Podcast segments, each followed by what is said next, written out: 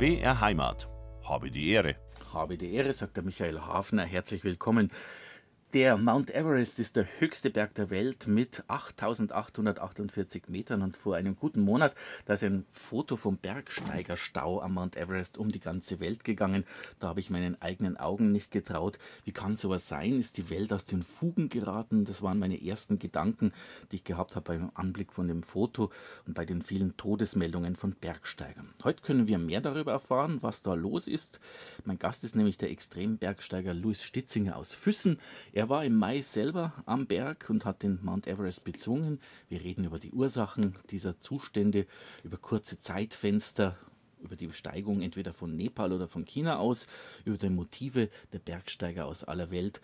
Wir werden aber natürlich auch über die Schönheit der höchsten Berge unserer Erde reden, die Faszination, die sie ausüben und die den Luis und seine Frau Alex von Melle immer wieder zu neuen Expeditionen aufbrechen lassen. Und da sitzt er schon. Christi, Luis. Grüß Michi. Servus. Und grüß der Dossat, wie man bei uns im Allgäu der Dossat, sagt. genau, Ostallgäu. genau. Was ist jetzt schlimmer, der, der Stau am Berg oder der Stau in der Stadt? Du hast nämlich jetzt ganz schön lange herbrauchen müssen wegen der verstopften Stadtstraßen in München. Ja, das war halt furchtbar, aber... Ja. Ich glaube beides. Also ich hasse es einfach aufgehalten zu werden am Berg wie in der Stadt. Ähm, das ist das Gleiche. Hast du jetzt aber nicht aus der Ruhe bringen lassen beim Stau in der Marschstraße kurz vom Bayerischen Rundfunk? Hast du gedacht, irgendwie komme ich schon her? Na, das hilft nichts. Also das muss man am Berg wie in der Stadt gleich machen. Äh, Panik nützt nichts.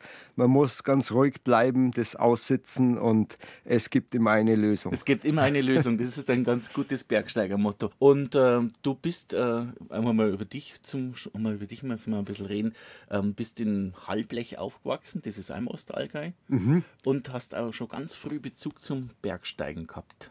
Ja, also mein Vater war ja auch äh, staatlich geprüfter Bergführer mhm. und meine Mutter ist auch äh, ständig in den Bergen unterwegs. Und da kann man es nicht vermeiden, dass man bei diesem Sport wahrscheinlich landet. Also mit der Muttermilch aufgesogen. Sozusagen, sozusagen ja. Meine äh, Frau sagt immer, sie glaubt, dass ich schon mit den Skiern auf die Welt gekommen bin. Das ist ein bisschen schwierig wahrscheinlich so anatomisch, aber ich habe zumindest aber sehr früh angefangen. Ja, ja genau. Ja. Und wie, wie, wie ist dann dazu gekommen? Also man muss, du hast ja dann, bist da lange in München gewesen? Ja, ich habe äh, in München studiert und mhm. äh, habe dann auch die nächsten Jahre beruflich da verbracht.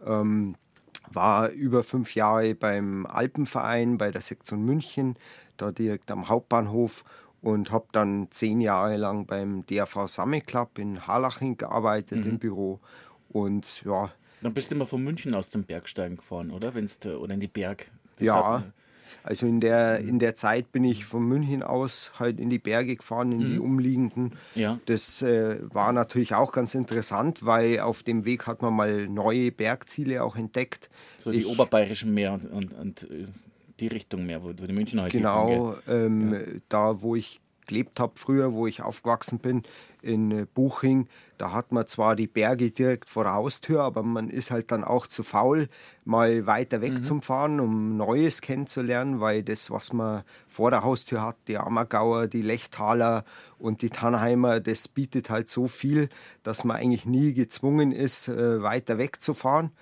Und ich war schon immer irgendwie so äh, kleiner Entdecker und mhm. habe das gern mögen und deswegen hat es mich dann auch gefreut, mal Wilder Kaiser näher kennenzulernen oder äh, bis Dachstein und äh, das sind schon höher geworden, weil so, so Ammergau und Lechtaler, die sind jetzt nicht die höchsten Berg und da ist, ist da dann so ein bisschen äh, weiter raufgegangen. Du hast wahrscheinlich eher äh, unten angefangen am Anfang, oder? Ja, das Mit ist. Die niedrigeren Berge. Das ist natürlich schon äh, das Schöne, dass man von München aus in alle Richtungen mhm. sehr offen ist und sehr gut angebunden. Und da kann man dann auch mal ein Stück weiterfahren und ist trotzdem schnell dort.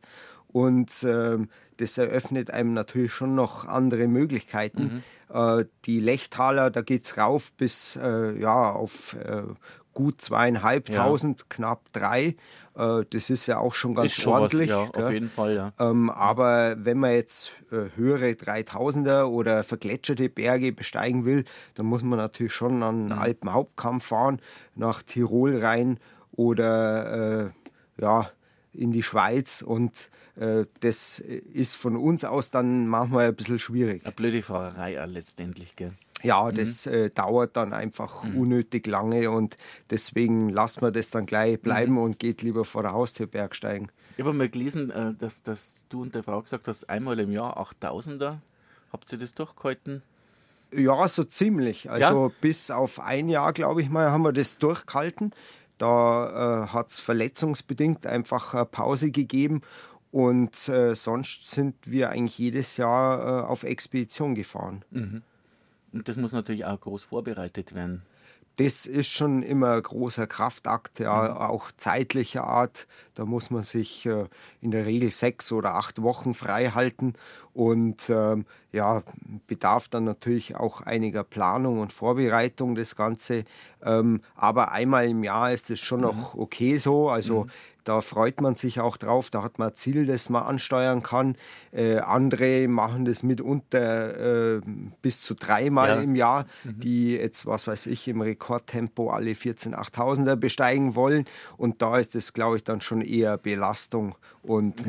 man muss sich zwingen dazu. Ja, man braucht da dann auch einen gewissen finanziellen Hintergrund. Das ist jetzt alles nicht ganz billig. Selbstverständlich, ja. Mhm. Also das ist eine sehr große Hürde.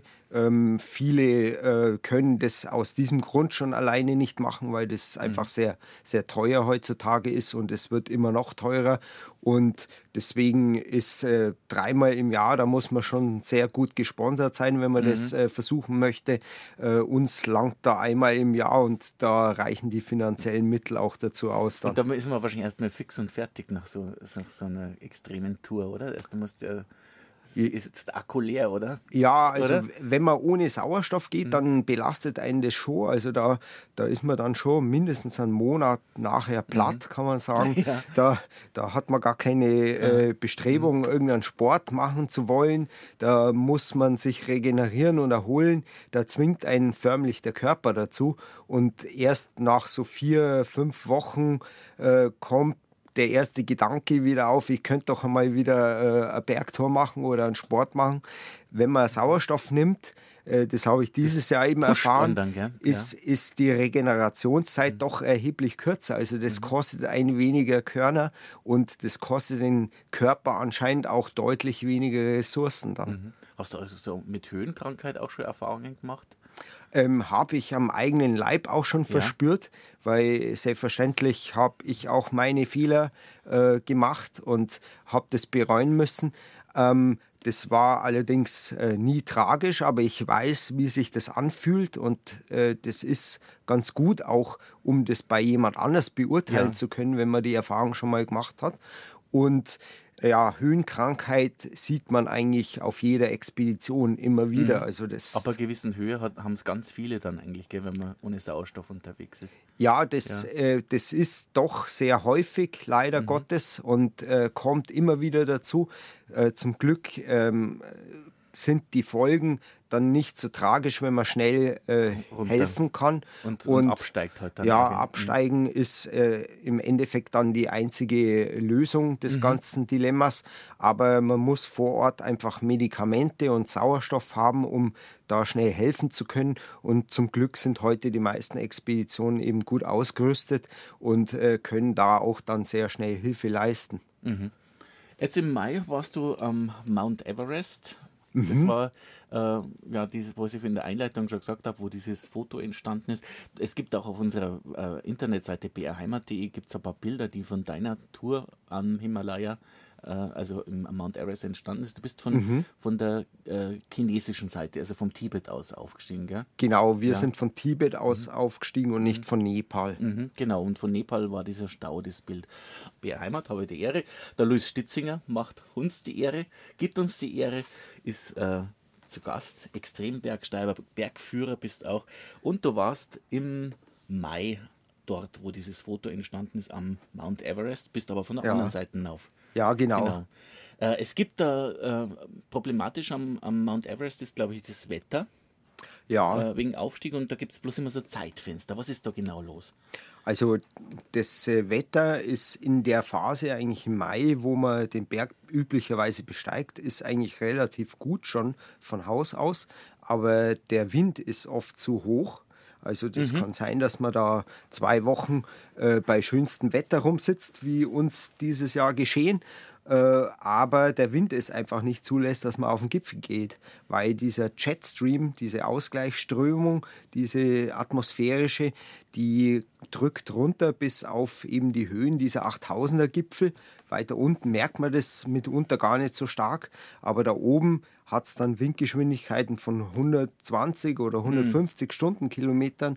Also da käme man nicht einmal kriechen drauf und äh, das verhindert dann eine Besteigung. Und üblicherweise gibt es in diesem Mai äh, so ja, zwei oder oft auch drei Zeitfenster, wo der Wind eben dann weg ist, weil sich die Jetstream-Achse verlagert und es dann ruhiger wird und ja, dann Windgeschwindigkeiten von 30 oder 40 Stundenkilometern am Gipfel herrschen und da kann man den Gipfel dann besteigen. Und ähm, diese Phasen dauern immer nur ein paar Tage lang, wenn man Glück hat. Und äh, normalerweise in der Saison gibt es eben zwei bis drei solcher Zeitfenster. Mhm. Und das war heuer ein bisschen anders. Es war ein kürzeres Zeitfenster. War das der Grund, ja. dass da so viele auf sind? Ja, so alle fünf bis zehn Jahre äh, kommt es so, dass ähm, diese Zeitfenster ähm, durch das äh, Verharren des Jetstreams einfach sich ausdünnen. Und dieses Jahr hat es eigentlich nur ein Zeitfenster gegeben, vom 22. bis zum 24. Ja, es ist ein bisschen länger gegangen dann auch für die, die die Geduld hatten.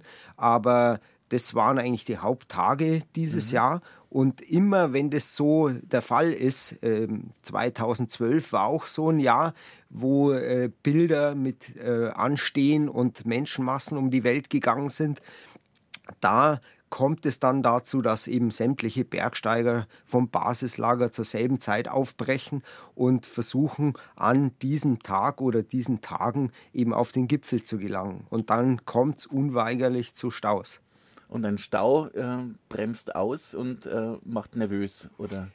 Ja, äh, Stau ist schon hier in der Stadt sehr ja. nervraubend. Wobei da in der Stadt die Luft noch schlechter ist. Also das, ja. Ihr habt eine bessere Luft am Berg drum. Obwohl das auch nicht so war. Ich habe so viele Hubschrauber so Rumfliegen, habe ich gelesen. Äh, ja, äh, auf der Südseite, auf der Südseite ist der Helikopterverkehr schon mittlerweile beunruhigend. Mhm. Äh, das ist wahr, aber die Luft am Berg stammt da eigentlich aus der Dose. Also man, man Ach, hat ja künstlichen Sauerstoff genau. dabei. Ja. Der ist natürlich rein und Reiner nicht, nicht genau. äh, schadstoffbelastet. Also insofern mhm. äh, könnte man da schon länger warten ähm, wegen der Luft. Aber äh, es ist so, dass äh, Stau am Mount Everest der kann wirklich lebensgefährlich werden. Mhm.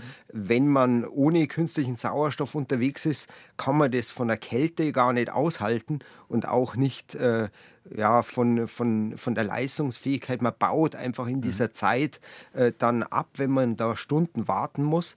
Und das kann man nicht in Kauf nehmen, da muss man dann umdrehen.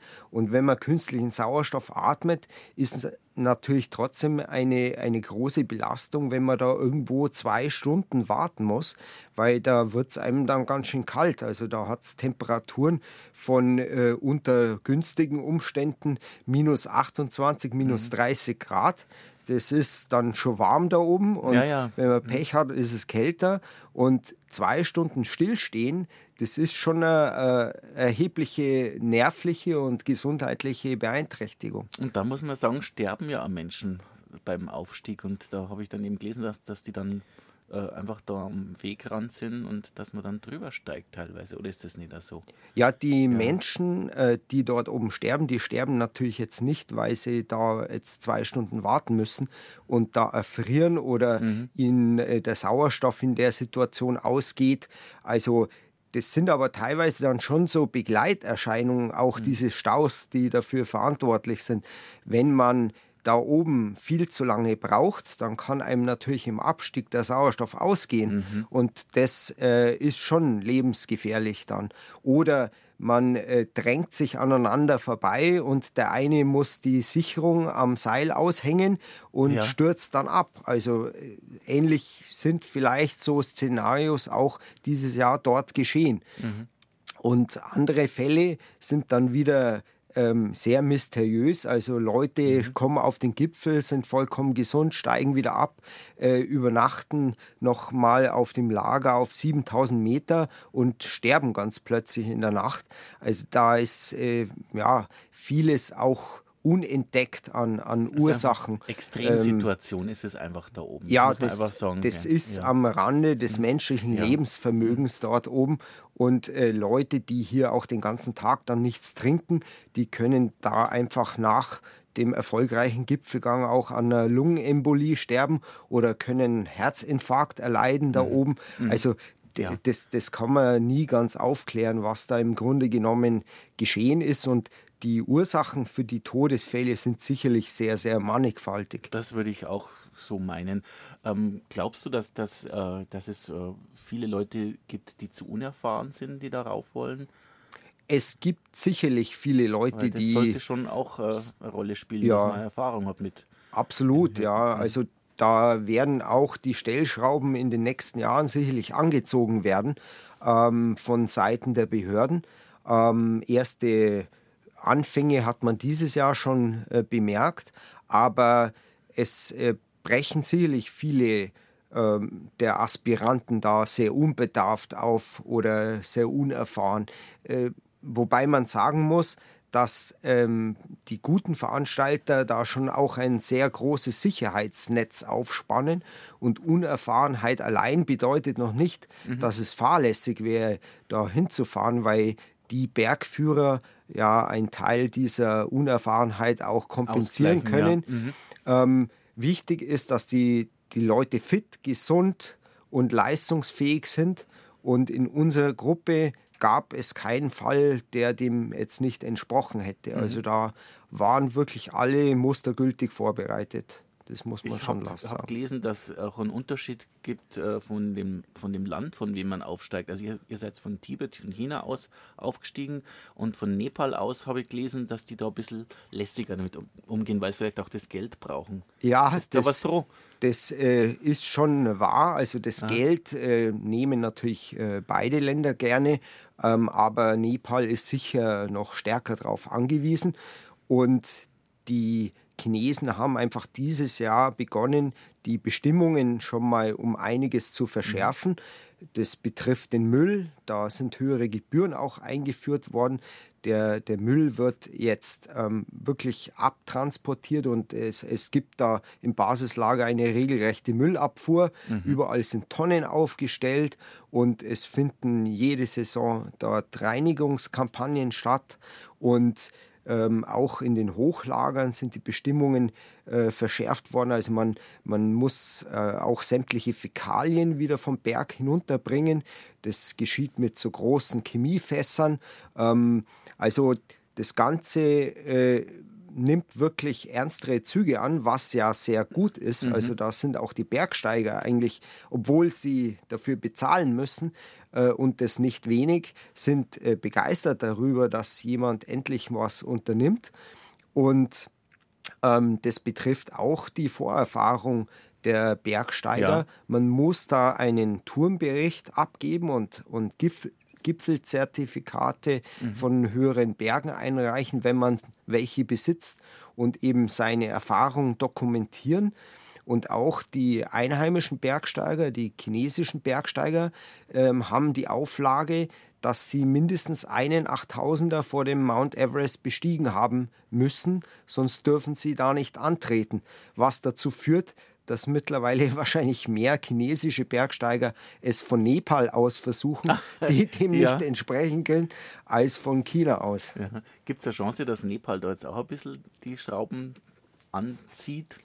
Ich denke schon, weil der Druck einfach sehr mhm. hoch ist äh, von Seiten der Öffentlichkeit, die natürlich über diese Bilder wie sie dieses Jahr rumgegangen Krass, also sind, äh, staunt Bilder, und, ja, genau, und, und ja. das absolut äh, nicht verstehen kann und da natürlich der Druck sehr hoch wird, aber auch von Seiten der Bergsteiger, die das selber auch nicht mehr wollen und äh, die auch sagen, so geht es nicht mhm. weiter. Das ist einfach ja. gefährlich und man, man muss da irgendwo restriktiv einwirken. Man sieht es an anderen Bergen, dass das durchaus äh, geht und dass man vernünftige Lösungen dafür finden kann und dass trotzdem immer noch genügend Bergsteiger an diesen Berg fahren dürfen und können. Mhm. Also es ist beides möglich, mhm. aber mhm. man kommt um ähm, behördliche Auflagen nicht herum.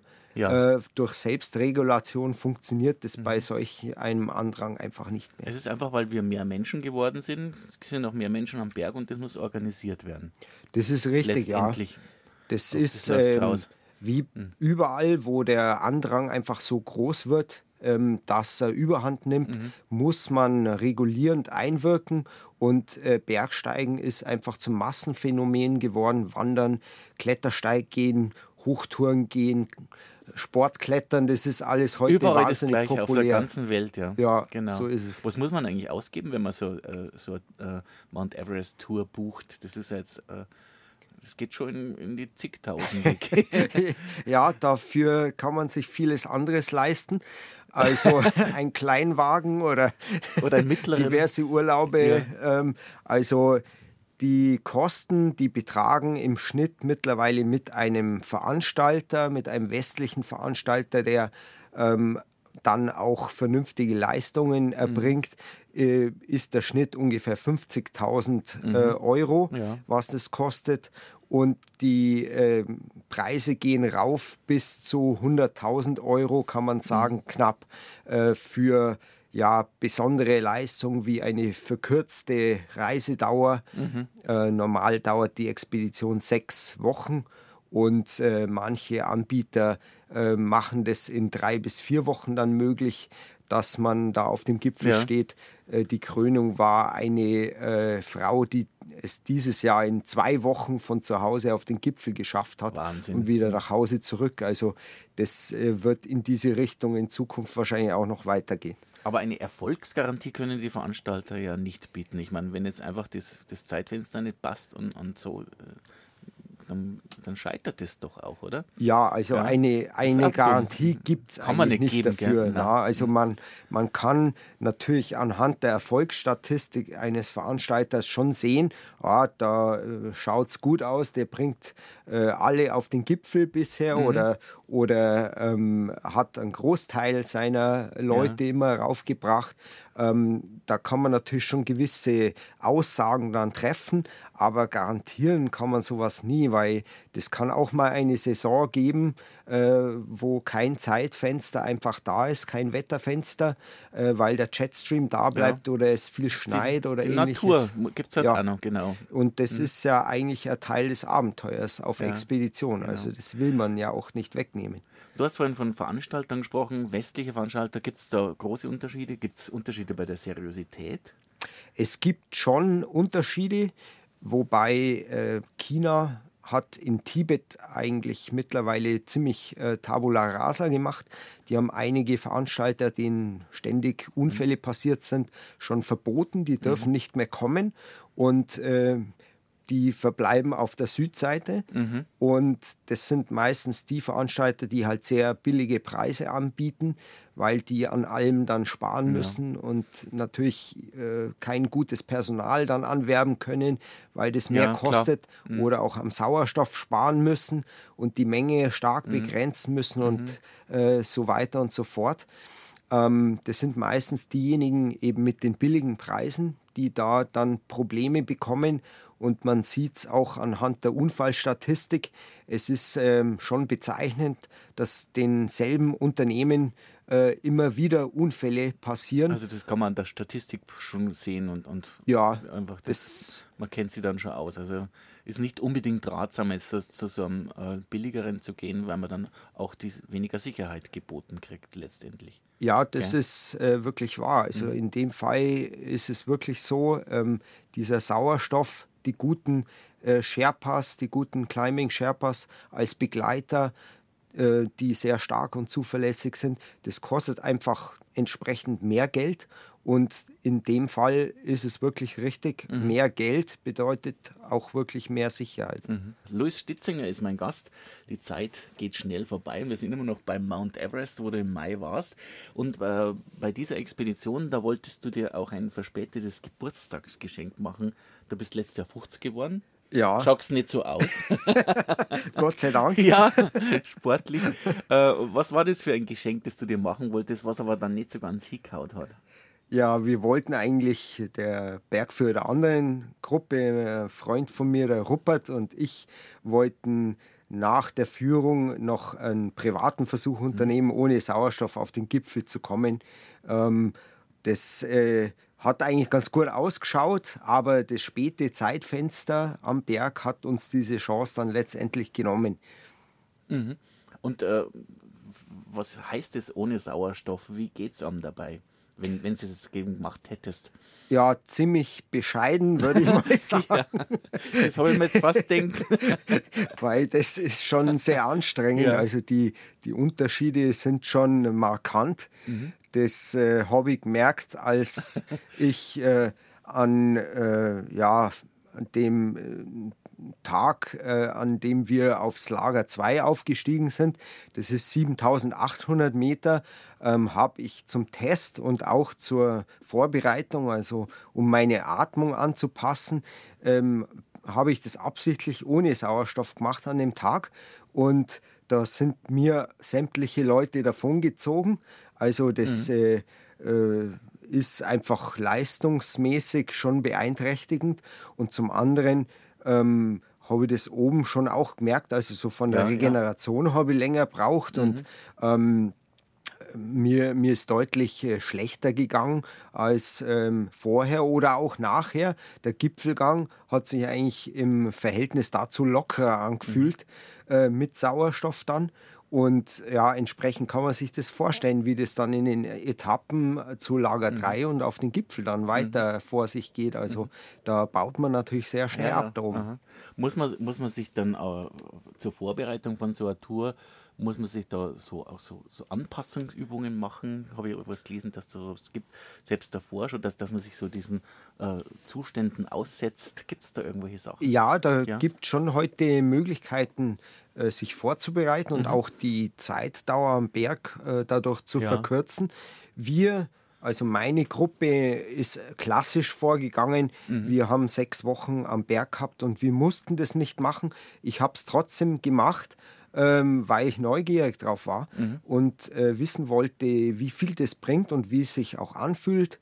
Ähm, ich habe äh, vier Wochen lang vor Beginn der Expedition in einem sogenannten Hypoxiezelt übernachtet und ähm, habe dort die Höhe die entsteht dadurch, dass man Sauerstoff ausfiltert Aha. aus der Umgebungsluft. Also da, da hat man keinen äh, anderen Druck im Zelt. Das ist ein ganz normales äh, Zelt, wie man es auch draußen zum Campen benutzen würde. Ähm, die Höhe, die kommt eben zustande dadurch, dass äh, ja, Sauerstoff genau. ausgefiltert wird und durch Stickstoff ersetzt wird. Und da kann man dann eben größere Höhen simulieren. Bis mhm. hin zu 7000 Metern äh, kann man da aufbauen. Und äh, das muss man mhm. behutsam äh, zusammen mit einem Coach und entsprechend eines Planes dann steigern und äh, kann so sich quasi zu Hause vorakklimatisieren. Mhm. Und Leute, die diese Expedition in vier Wochen oder noch kürzer eben machen wollen, die müssen zwangsläufig zu Hause hier einiges an Vorleistung erbringen. Die müssen acht Wochen lang in einem sogenannten Hypoxiezelt übernachten und müssen sich vorher eben diese Zeit nehmen, die sie sich nachher sparen können. Mhm. Und dieses Hypoxiezelt, das muss man erstmal irgendwo herkriegen oder, oder wird das dann irgendwo gestellt vom Veranstalter? Genau, das äh, ist inklusive in dem Reisepreis enthalten. Das äh, stellt ah. einem der Veranstalter mhm. zur Verfügung. Das gibt aber, wenn man das selber mal ausprobieren möchte, also es machen auch viele Radler mhm. oder andere mhm. Leistungssportler ähm, als Höhentraining. Ähm, die leihen sich bei einer Verleihstelle so ein Zelt aus Ah, mit sich Generator. Ah, gut. genau, Aha. das, das, Aha. da gibt es äh, Verleihstellen in Deutschland und Österreich, wo man das bekommen kann. Aber das ist nicht ganz billig, Mhm. äh, der Spaß. Und deswegen ist der Reisepreis ja auch letztendlich so Mhm. hoch.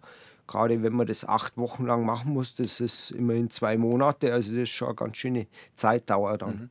Man muss schon zart sein, wenn man, wenn man, wenn man sich so äh, auf sowas vorbereitet oder, oder auch du als Extrembergsteiger und Bergführer, da brauchst du schon einen Willen, das, das äh, durchzuhalten. oder? Ja, also man, Also ein bisschen äh, äh, Egoismus gehört dazu, oder? Man- so, ich muss ja, das jetzt schaffen. man, man muss schon leidensfähig sein und es muss einem auch zu einem gewissen äh, Prozentsatz Spaß machen. Also sonst würde man das nicht wiederholt jedes Jahr machen. Mhm. Also ein bisschen Masochismus äh, gehört wahrscheinlich schon dazu. Mhm. Ähm, das ist aber bei Sportlern weit verbreitet. Also das ist dieser Wechsel aus Anspannung und Entspannung, ähm, der ist einfach anscheinend sehr lustvoll. Und äh, ja, es, es gibt genug Leute, die sich auch hierzulande äh, so lang auf dem Rad schinden oder Bergläufe machen oder Läufer andere ja genauso, fantastische ja. Mhm. Leistungen bringen. Also das, das ist schon äh, den Sportlern einfach zu Ist eigen. Ein gewisser Suchtfaktor, kann man sagen, ist da gegeben. Definitiv, Mhm. ja. Also das ist äh, wahrscheinlich körperlich bedingt Mhm. zum einen, aber beim Höhenbergsteigen, da kommen eben diese fantastischen Bilder Ja, äh, auch genau. noch dazu. Darüber sprechen wir dann in der zweiten Stunde kann. über die Schönheit von dem Ganzen. Wir haben jetzt über dieses Negative oder über diese Verhältnisse, na so negativ war es jetzt eigentlich gar nicht, du hast dann bloß erklärt, wie es ist, gell? Ja, Ja. also bei uns war es eigentlich überhaupt nicht negativ. Ja, genau. Mhm. Äh, wir sind da eigentlich äh, sehr gut davon gekommen und haben überhaupt keine Staus erlebt. Und äh, Mhm. an, un unserem Gipfeltag waren ungefähr 60 äh, Bergsteiger äh, unterwegs auf der Route nur.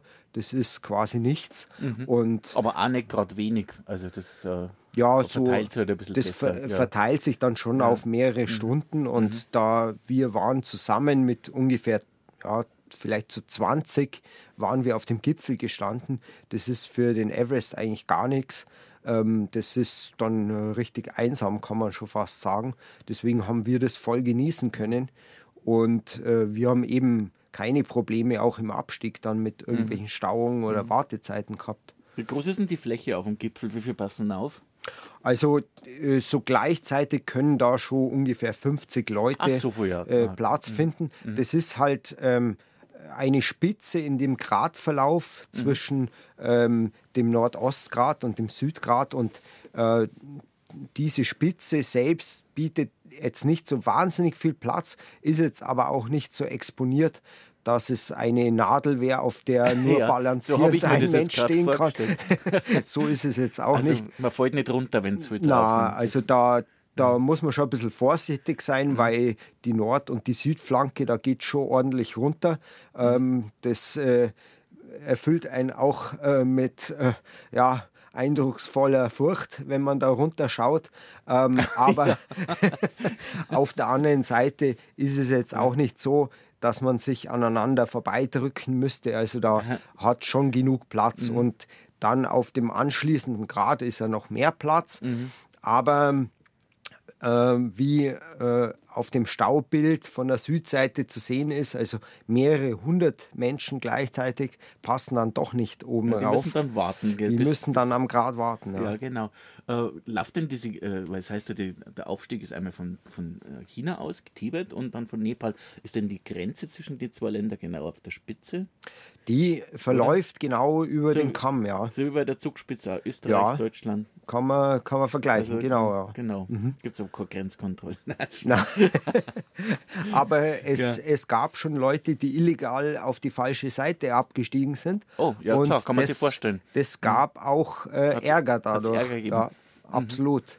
Das war mitunter auch, ähm, also nach offiziellen Angaben, die Ursache, warum eben die Bestimmungen auf der Nordseite nochmals verschärft wurden.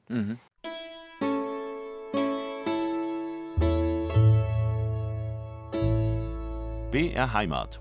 Habe die Ehre. Habe die Ehre, sagt der Michael Hafner. Und als Zusatz zu den Verkehrsmeldungen, die Straßen sind auch ziemlich verstopft in München. Das hat mein Gast der Lutz Stitzinger auch gemerkt, gell, beim Herfahren. Das ist wahr, ja. ja. Aber gut, dass du da bist. Wir ratschen weiter übers Bergsteigen und über die Freuden in den Bergen, auch zusammen mit deiner Frau, der Alex von Melle. Go Climb a Mountain, so heißt deine Firma, gell? Ja, genau. Du hast ein Logo, das hast du mir gerade gezeigt. Das ist äh, stilisiert am Berg, Go Climber Mountain steht unten und dann sind da irgendwo so Schriftzeichen, die dann die Bergspitze ausmachen. Habe ich es jetzt richtig beschrieben? Ja. Genau, ja, so kann man das da? sagen. Das, was steht denn da?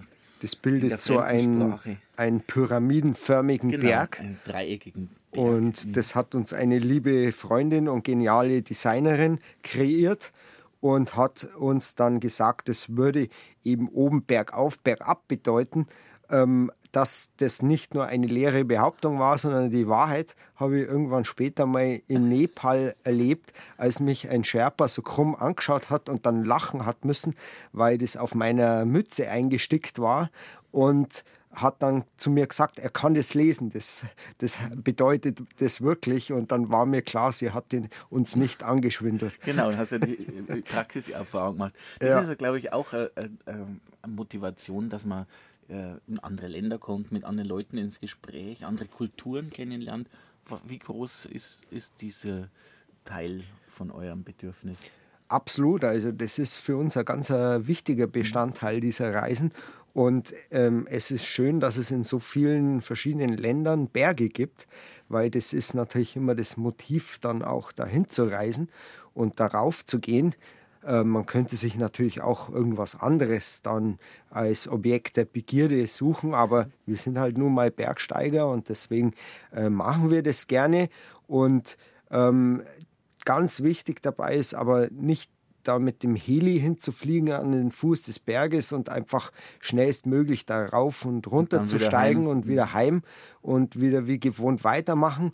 Das ist für uns so äh, ein Abenteuer auch deswegen, weil wir dadurch mit fremden Menschen in Kontakt kommen, mit Kulturen, Religionen, mhm. die wir zu Hause nicht haben und die eben besser verstehen lernen.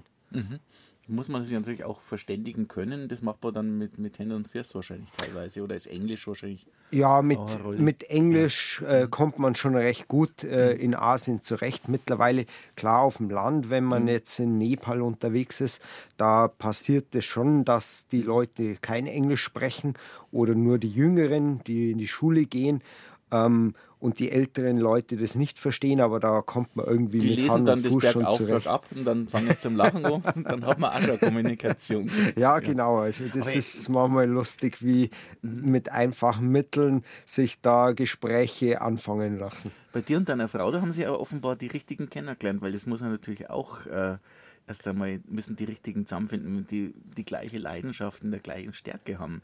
Ja, wir haben uns natürlich bezeichnendermaßen auch am Berg kennengelernt. Ah, ja? ja, bei einer Führungstour, die ich damals für, die, für den äh, Sport der Uni eben gemacht habe. Ähm, aber ich würde jetzt mal sagen, das ist natürlich keine zwingende Voraussetzung, dass eine Beziehung funktionieren kann. Ich kenne auch Pärchen, äh, bei denen er in den Bergen viel unterwegs ist und sie was ganz anderes macht und wo das trotzdem gut mhm. funktioniert. Aber ich glaube schon, dass das es äh, viel einfacher macht, wenn man dieselbe Leidenschaft hat. Und es ist ja auch wahnsinnig schön, wenn man auf solchen Reisen dann diese Erfahrungen, die man dort sammelt, äh, dann auch teilen kann. Da leuchten die Augen noch äh, tiefer und ähm, das äh, bedeutet einem dann viel, sich auch später an diese Dinge zurückerinnern zu können.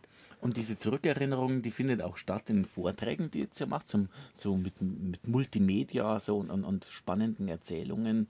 Da, da, werden die Leute eingeladen. Das ist natürlich auch ein bisschen zur Finanzierung von euch wahrscheinlich gedacht. Ja, das haben wir ursprünglich angefangen, um unsere Reisen und die Expeditionen finanzieren zu können, die ja sehr, sehr mhm, teuer sind. Ja. Die kosten im Schnitt 10.000 Euro pro Person und das muss man erst einmal verdient haben. Ähm, aber zum anderen ist es natürlich auch so, dass äh, immer Leute gefragt haben, ja, wie war es mhm. denn jetzt da an dem Berg oder was habt ihr da erlebt?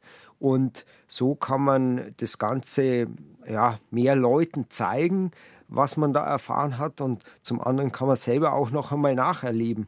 Das ist es, glaube ich, auch ganz wesentlich, dass, dass äh, aufgrund dieses Vortrags, dass das auch wieder bei euch äh, zurückkommt in der, in der Erinnerung und lebendig wird. Gell? Ja, ja, wenn, man, ja. wenn man sich die Bilder dann wieder anschaut, das fängt schon mit der Zusammenstellung des Vortrags an, mhm. ähm, da, da erinnert man sich dann wirklich äh, viel intensiver an manche Geschehnisse da am Berg mhm. und kann das äh, viel lebendiger rekapitulieren später. Mhm.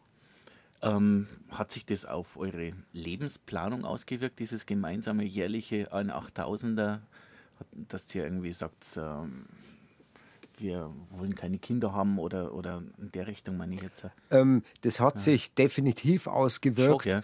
weil wir uns immer so aufgestellt haben, dass wir relativ unabhängig sind, dass wir ähm, lange Zeit weg können. Also keine Verpflichtungen ähm, zu Hause, die äh, unbedingt wahrgenommen werden müssen, ja, keine größeren. Zu, ja. Zumindest nichts, äh, was, ein, was verhindern würde, dass man äh, sagt, man, man kann jetzt äh, mehrere Jahre nicht wegfahren, mhm. weil man einen großen Kredit abzahlen muss oder mhm. weil man ja. sich jetzt ja. hier die Verantwortung eines Hauses oder ähnliches äh, ans Bein gebunden hat.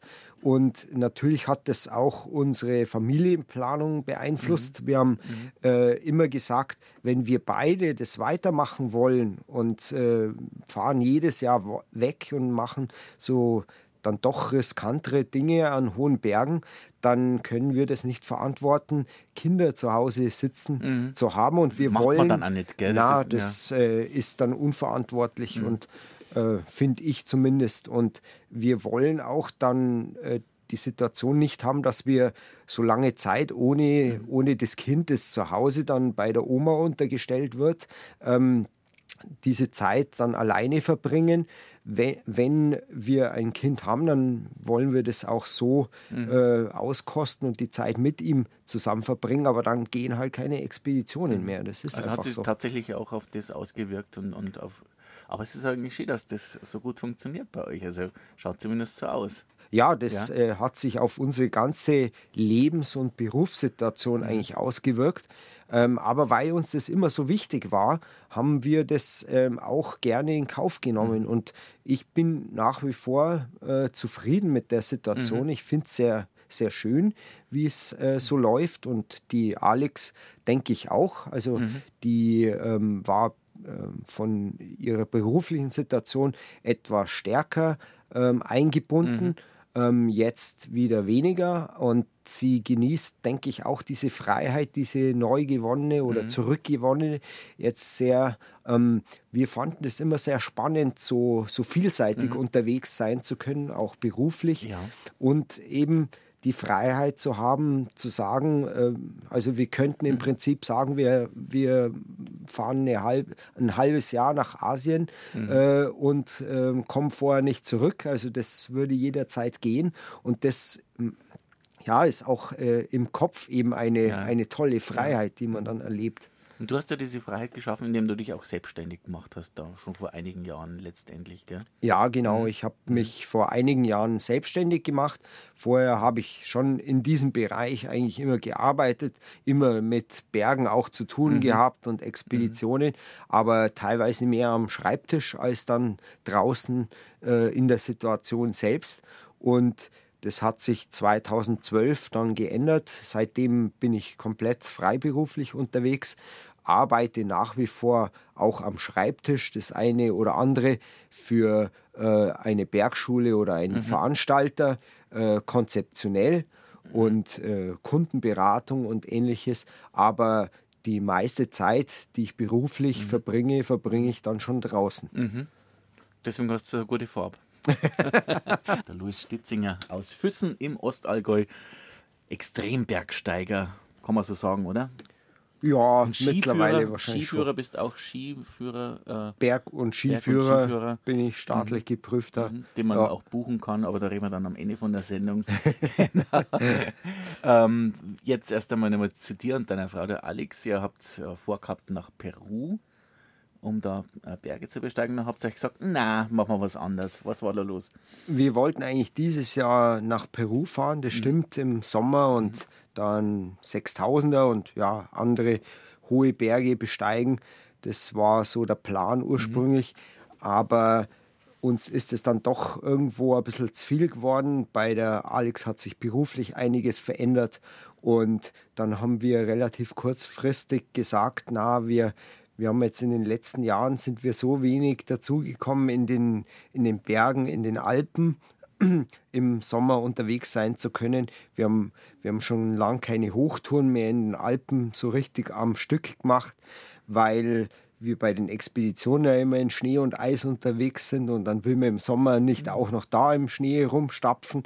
Und äh, solche Dinge sind in den letzten Jahren einfach unheimlich kurz gekommen und da hat sich dann einfach in uns so die Begierde gerät, wir wollen einfach am Stück mal in den Alpen wieder lange mhm. unterwegs Link sein. vor der Haustür, und genau. ja, da ja. rumfahren, von Gebiet zu Gebiet reisen mhm. und ähm, da äh, ja, Hochtouren machen, äh, alpine Klettereien machen, ähm, das zu Hause einfach auch mal äh, genießen, wieder diese Flexibilität, die man bei mhm. uns hat. Ja, es ist auch weniger extrem.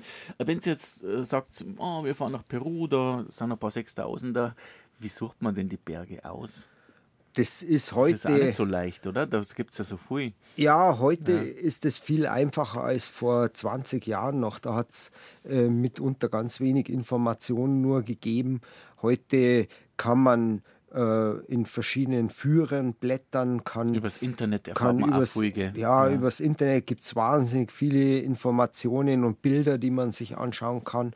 Und man kann, ähm, man kann auf Google Earth sich äh, hochaufgelöste Satellitenbilder anschauen. Da kann man dann beurteilen, wie steil die Route wirklich ist und wie viel Fels drin ist und wie viel Eis. Und äh, man kann von äh, Fachzeitschriften wie mhm. dem American Alpine Journal zum Beispiel kann man die Chroniken online anschauen und kann kann schauen, welche Berge wie oft bestiegen wurden und welche und Routen genommen wurden. Das ja, ist auch, muss da erstmal auswählen. Gell? Ja, das ist ja. heute äh, ist es schon sehr luxuriös im äh, Vergleich zu vor 20 Jahren und man kann sich da vor einer geplanten Tour schon sehr gut informieren. Mhm.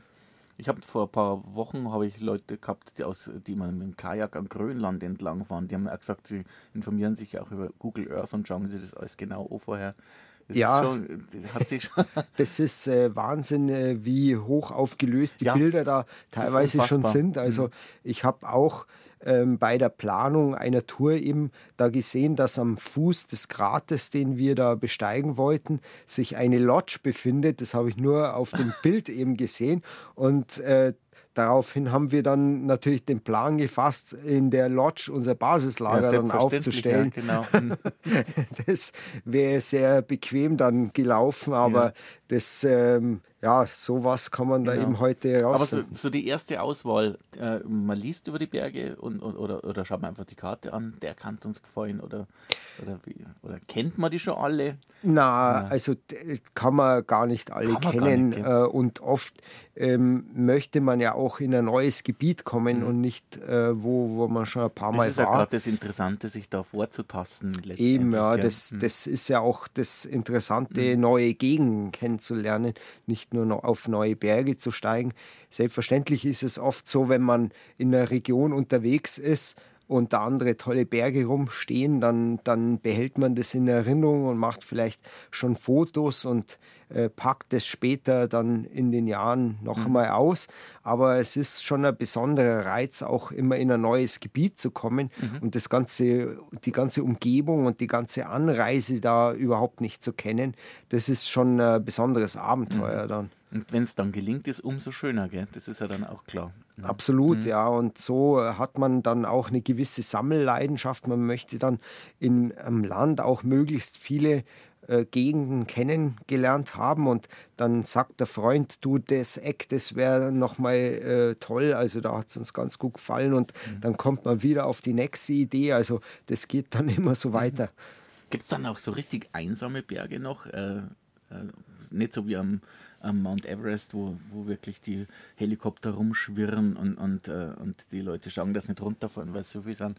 Ja, da gibt es Einsame, weil das stelle ich mir halt wie vor. Ja, Absolut, du musst halt dann ja. so Berge, die einfach unbekannter sind. Also sind, wenn man, wenn man als äh, Trecker oder Wanderer in das Solokumbo-Gebiet im Herbst geht, dann kann man sich das kaum vorstellen, weil da geht man wirklich äh, ja, äh, Schulter an Schulter, Polonaise, äh, von Dorf zu Dorf teilweise. Ja. So schlimm ist es Ja. da manchmal schon. Ja. Ähm, in anderen Regionen, auch im selben Land, ähm, im, in Humla oder in Westnepal oder ähm, im, ganz im Nordosten Nepals äh, Richtung Kanch, äh, da ist dann kaum was los. Also da, da ist man äh, tageweise alleine unterwegs und da ähm, erlebt man wirklich noch wahre Bergeinsamkeit. Und wie viele 8000er gibt es eigentlich auf der Welt? Äh, 14 gibt es insgesamt und die meisten sind eben an der Grenze zwischen China und Nepal Alles da. und Indien Mhm. angesiedelt. Und ein Teil eben auch in äh, Pakistan, wo jetzt gerade Besteigungssaison eigentlich für die 8000 auch ist. Jetzt haben wir am Anfang von der Sendung gesagt, äh, ihr habt euch vorgenommen, jedes Jahr einen 8000er. Gibt es für nächstes Jahr noch einen in Aussicht? Ähm, nächstes Jahr haben wir schon was in Planung, aber Ehrlich, das ja? ist noch geheim. Das Geheim, dürfen wir noch ja. nicht erzählen. Aha, dann machen wir das auch nicht. Der Lustitzinger ist bei mir Bergführer, Bergsteiger, Skiführer auch, gell? Ähm, jetzt haben wir schon über, über eure Touren gesprochen. Du und deine Frau Alex.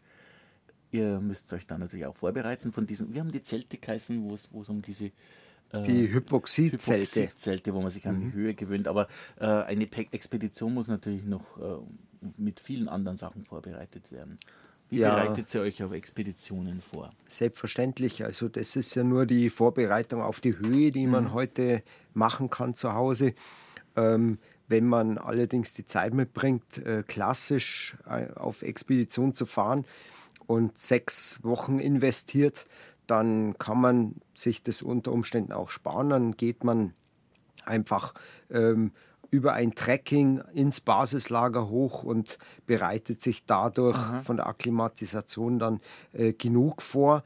Aber man muss zu Hause natürlich zumindest die ähm, Fitness trainieren, also die Leistungsfähigkeit, die Ausdauerleistungsfähigkeit vor allem und Kraft und ähm, ähnliches und äh, Technik. Äh, und dazu muss man halt viel in die Berge gehen. Äh, dadurch trainiert man das natürlich am besten.